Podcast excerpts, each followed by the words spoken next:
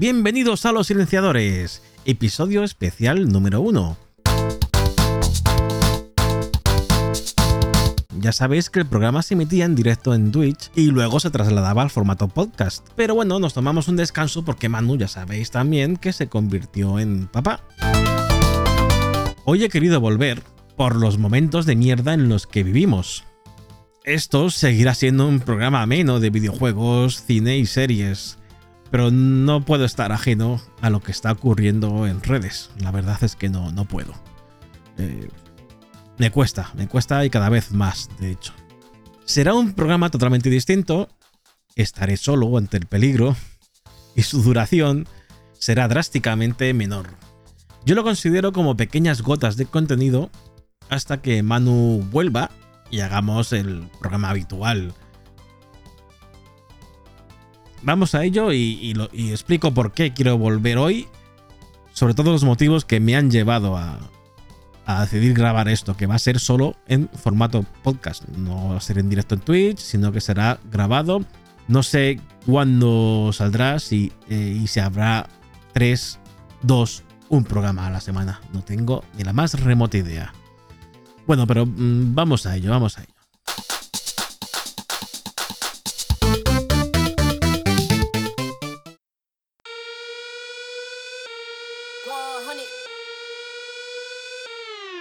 Try to get me in a room, yeah. Everybody wanna talk, why? Always coming with the tunes, mm. They know I'ma take it far, right? El principal problema que, que he visto estos días, sobre todo mmm, desde verano, desde agosto, está un poco fuera de lo que tratamos habitualmente en, este programa.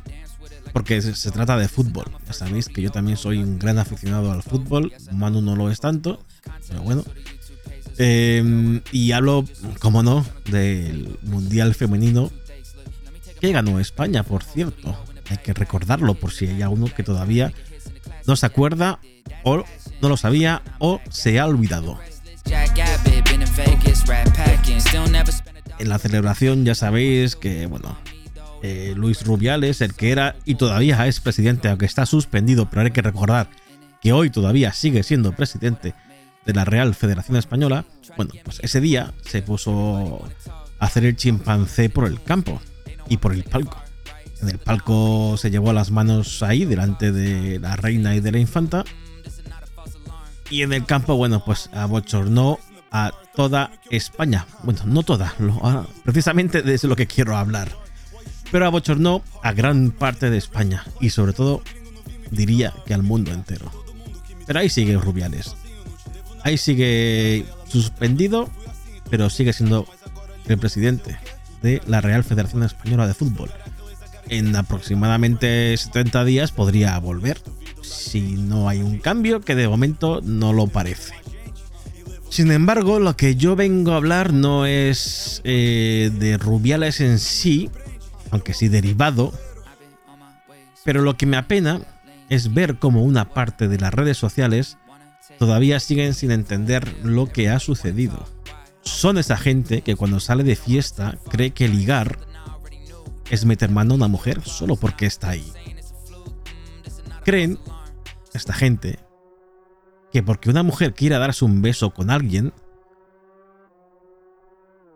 consentido por supuesto, está indicando que está dispuesta a algo más. Creen que si dice que sí una vez, eso le impide a cambiar de opinión un minuto más tarde, o 30 segundos, o 5 minutos, da igual. Los mismos, esta gente, o este tipo de personas, son los que se reúnen en manada buscando presas. Ya sabéis a lo que me refiero. La palabra manada creo que lo ha dejado bastante claro. O que sin embargo ven a una chica borracha, como una cuba, borracha que se cae por los suelos. Y ven una oportunidad. Una oportunidad para, bueno, creerse animales, creerse chimpancés, eh, no razonar y, bueno, pensar con otra cosa en vez de con la cabeza. Esto ha pasado en redes. Son gente que están a favor de Rubiales, que no ven que Rubiales, que dio un beso no consentido a Jenny Hermoso, haya hecho algo malo. Pero si es solo un beso. No lo es. Ella ya ha denunciado y esto espero, espero que sirva de precedente y al señor Rubiales no solo le echen a patadas de donde está y donde no quiere irse, sino que por esto, por otras razones que ha hecho ya antes o que hizo anteriormente y se taparon porque se llegaron a tapar. Y bueno, por todo lo que hizo después, le castiguen ejemplarmente. Ojalá sea así. Esperanzas no tengo ninguna. e levantamos ali mesmo. Parece que não aprendem, é um país de guerreiros, mas isso não nos surpreende. Eu amo ser brasileiro. I've been on my way, switching in and out of lanes, keeping track of what I made. Everybody wanna take, try to get me in a room.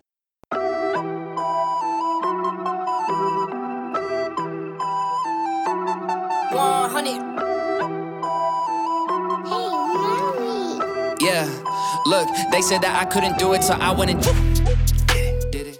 Otro caso realmente triste, patético y que dan ganas de, de dar patadas a, a las redes sociales y olvidarse de ellas, ya hablando de videojuegos, fue el caso Starfield. Starfield es un juego que salió hace un par de semanas en su edición anticipada. Y hace unos días, concretamente el 6 de septiembre, salió la edición estándar para todo el mundo. Bueno, eh, obviamente antes de esto, eh, la prensa tuvo que hacer sus análisis habituales, particulares, eh, análisis en general. Hubo dos medios, Mary Station y Eurogamer, a los que no le gustó el juego. Y me diréis, bueno, ¿y qué? Todo el mundo tiene su opinión. Todo el mundo puede decir si le gusta un juego. Todo el mundo puede dar su opinión, todo el mundo puede decir, me gusta el juego, no me gusta el juego.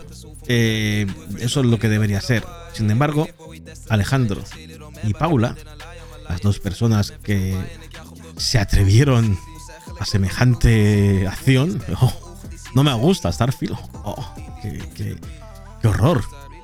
Bueno, pues ellos, estos dos, analistas, fueron salvajemente tratados en redes por dar su opinión de un videojuego. Un maldito videojuego, de hecho.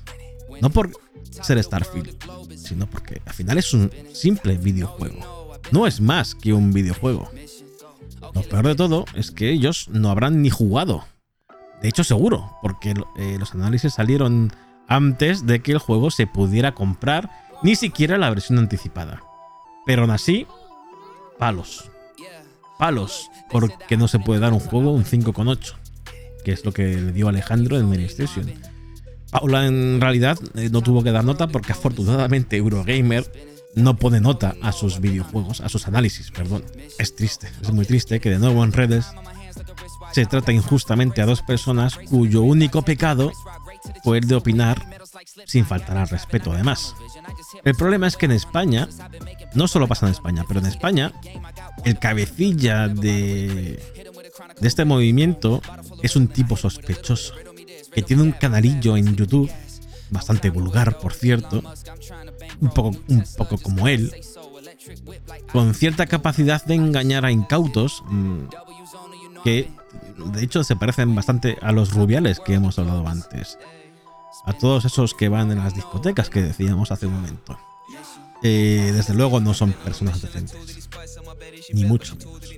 Neil så blue and a thought so like white They compete ni med chart at the soul for my leg He knew it for sure but he left with a why Yeah we live but we destined to die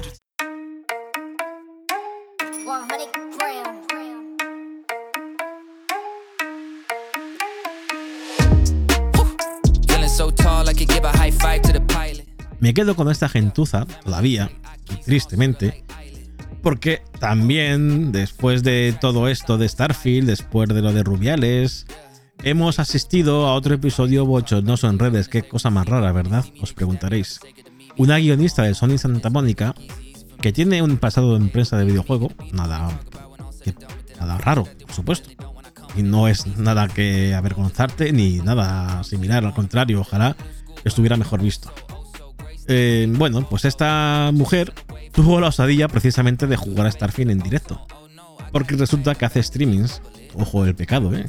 que hace directos en Twitch. Bueno, pues esto a los fans de PlayStation no les gustó una mierda. Una persona de Sony Santa Mónica no puede, no debe, por supuesto, uff, herejía. Jugar a un juego que no sea de Sony Santa Mónica, debe ser. O de Sony. O de PlayStation.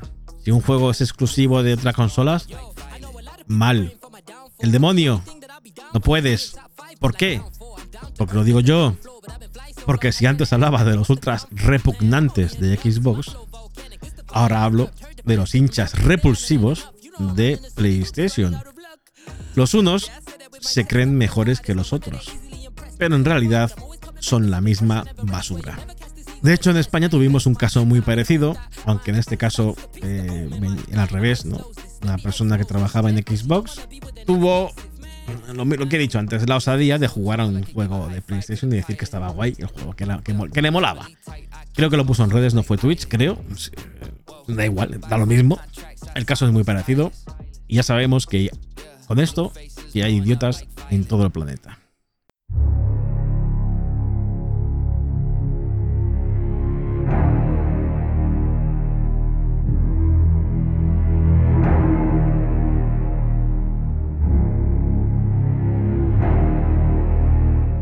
Sabéis, la triste noticia, ¿no? Que Marruecos ha sacudido este fin de semana un gran terremoto, escala 7. Y a la hora de grabar este podcast, a la hora de decir estas palabras a quien quiera escuchar, las personas fallecidas ascendían a más de 2.000. Bueno, los comentarios en redes sociales han demostrado una vez más la carroña humana en la que se ha convertido las redes sociales. Sobre todo, sobre todo, los que llegaban del lado más verde del espectro político español. Creo que con eso no hay que decir nada más. Estas cloacas, convertidas en partidos políticos, manejan a su antojo la opinión de los españoles, más españoles. Esos, sabéis cuál, cuál os digo, ¿no? Que se ponen la bandera hasta para ir a cagar. Estos que se creen superiores al resto de españoles, aunque en realidad lo único en lo que son superiores es en un concurso de tontos y de sinvergüenzas.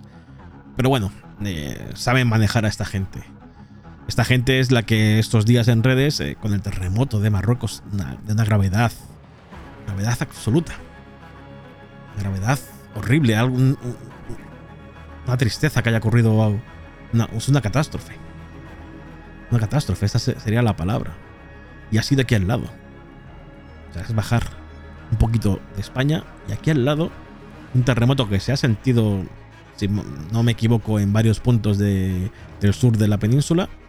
Eh, bueno, esta gente ha dicho que como eh, Marruecos ha pedido ayuda y ne- y ne- necesitan ayuda, por supuesto, pues que vayan los moros que viven en España, claro. ¿Por qué no? Para eso están aquí. Ya que los hemos dejado entrar, pues mira, que vayan para allá y que se queden allí. De aquí no los queremos. Esta es la opinión de la carroña de lo que decía en redes. Eh, carroña insultante. Carroña asquerosa. Vomitivos. Son personas que no me gustaría encontrarme en la vida, pero tristemente lo hacemos. ¿Por qué? Eh, bueno, voy a despedir ya este. Te digo, son. La idea son hacer pequeños eh, fragmentos de unos 10, 15, 20 minutos. Más alegres que este, por supuesto, porque esta final ha sido eh, un poco escribir una carta, ¿no? O, hablar al aire de- de- del- asco que tengo últimamente a las, a las redes sociales. Y me voy a despedir, pero decía, y ahora quiero hablar a ti. Quiero- hablarte a ti. A esa persona que creo que es, eres inteligente. Eh, vamos a intentar no despegar de la realidad a las redes. Esos anónimos, porque esta gente, por supuesto, no pone su nombre y apellidos, salvo algún energúmeno de prensa que sería para echarle a comer aparte. O sea, gente que se ha posicionado mm, desde hace mucho tiempo en un lado y que va a contar toda la mierda de ese lado. Y si no cuenta la mierda de ese lado, porque en realidad no la cuenta, solo cuenta eh, lo que le interesa. lo que no le interesa lo va a ocultar y lo que quieren escuchar eh, se lo inventan también. O sea, se lo van a inventar porque hay muchas noticias que son inventadas. Bueno, pues esos, esos anónimos de redes que se comportan como chimpancés, sí, sí, sí, son anónimos. Pero en la vida real pueden ser tu jefe, tu primo, tu compañero de trabajo o tu cuñado. Claro, o sea, que están ahí. Los conoces seguro. Existen. Y su opinión en la vida real es exactamente igual que en las redes. Solo que son unos cobardes de mierda y no lo van a decir. En la vida real existen, opinan exactamente igual, solo que son unos cobardes. El próximo episodio espero que sea mejor. Yo creo que os lo voy a prometer. Hasta otra.